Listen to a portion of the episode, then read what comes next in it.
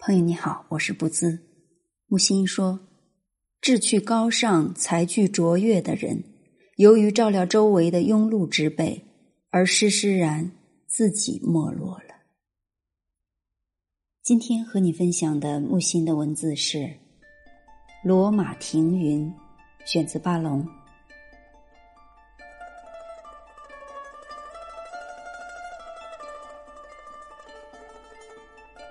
从前诗人罗马多，赫拉氏最快乐。著名的朋友处处有。维齐尔绍介了马西纳斯，豪富而高权的当朝宠贵，赠一株礼物给赫拉氏，离罗马三十里的小田园，安居下来，简朴的生活，静观着罗马在身旁轻轻而过。时常作些诗，种植棋谱，偶有朋友暂弃尘嚣，与他同住几天。都是炎炎名将大臣。此刻凉下来，赫拉氏提点忠告，直谏，至今也还是全人类的金针。他的福音在于自治、知足、合理的争胜，设法保持一跃。你也抛掉罗马的享宴入蜀，到水草清浅的乡间来吧。即使昨天不算，他说，今天可是我自己的主宰。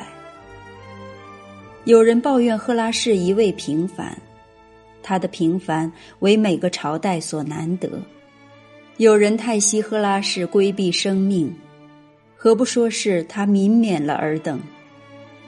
莫让生命带走我们绝妙的自己。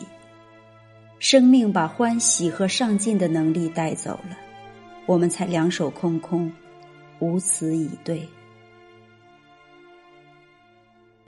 昆特·赫拉士·弗拉考斯，逢到又虚弱又不安的难挨时刻，他走进来，数句温润机智的话，卸去你作茧自缚的心情。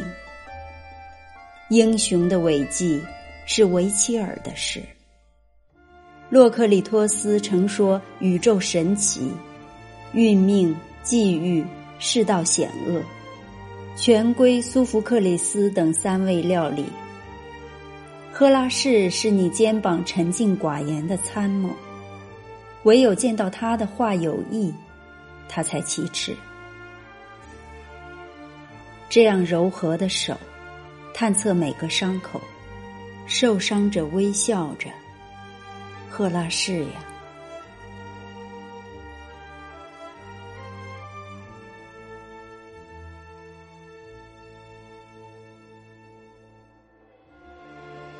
好，朋友们，今天的分享就到这里。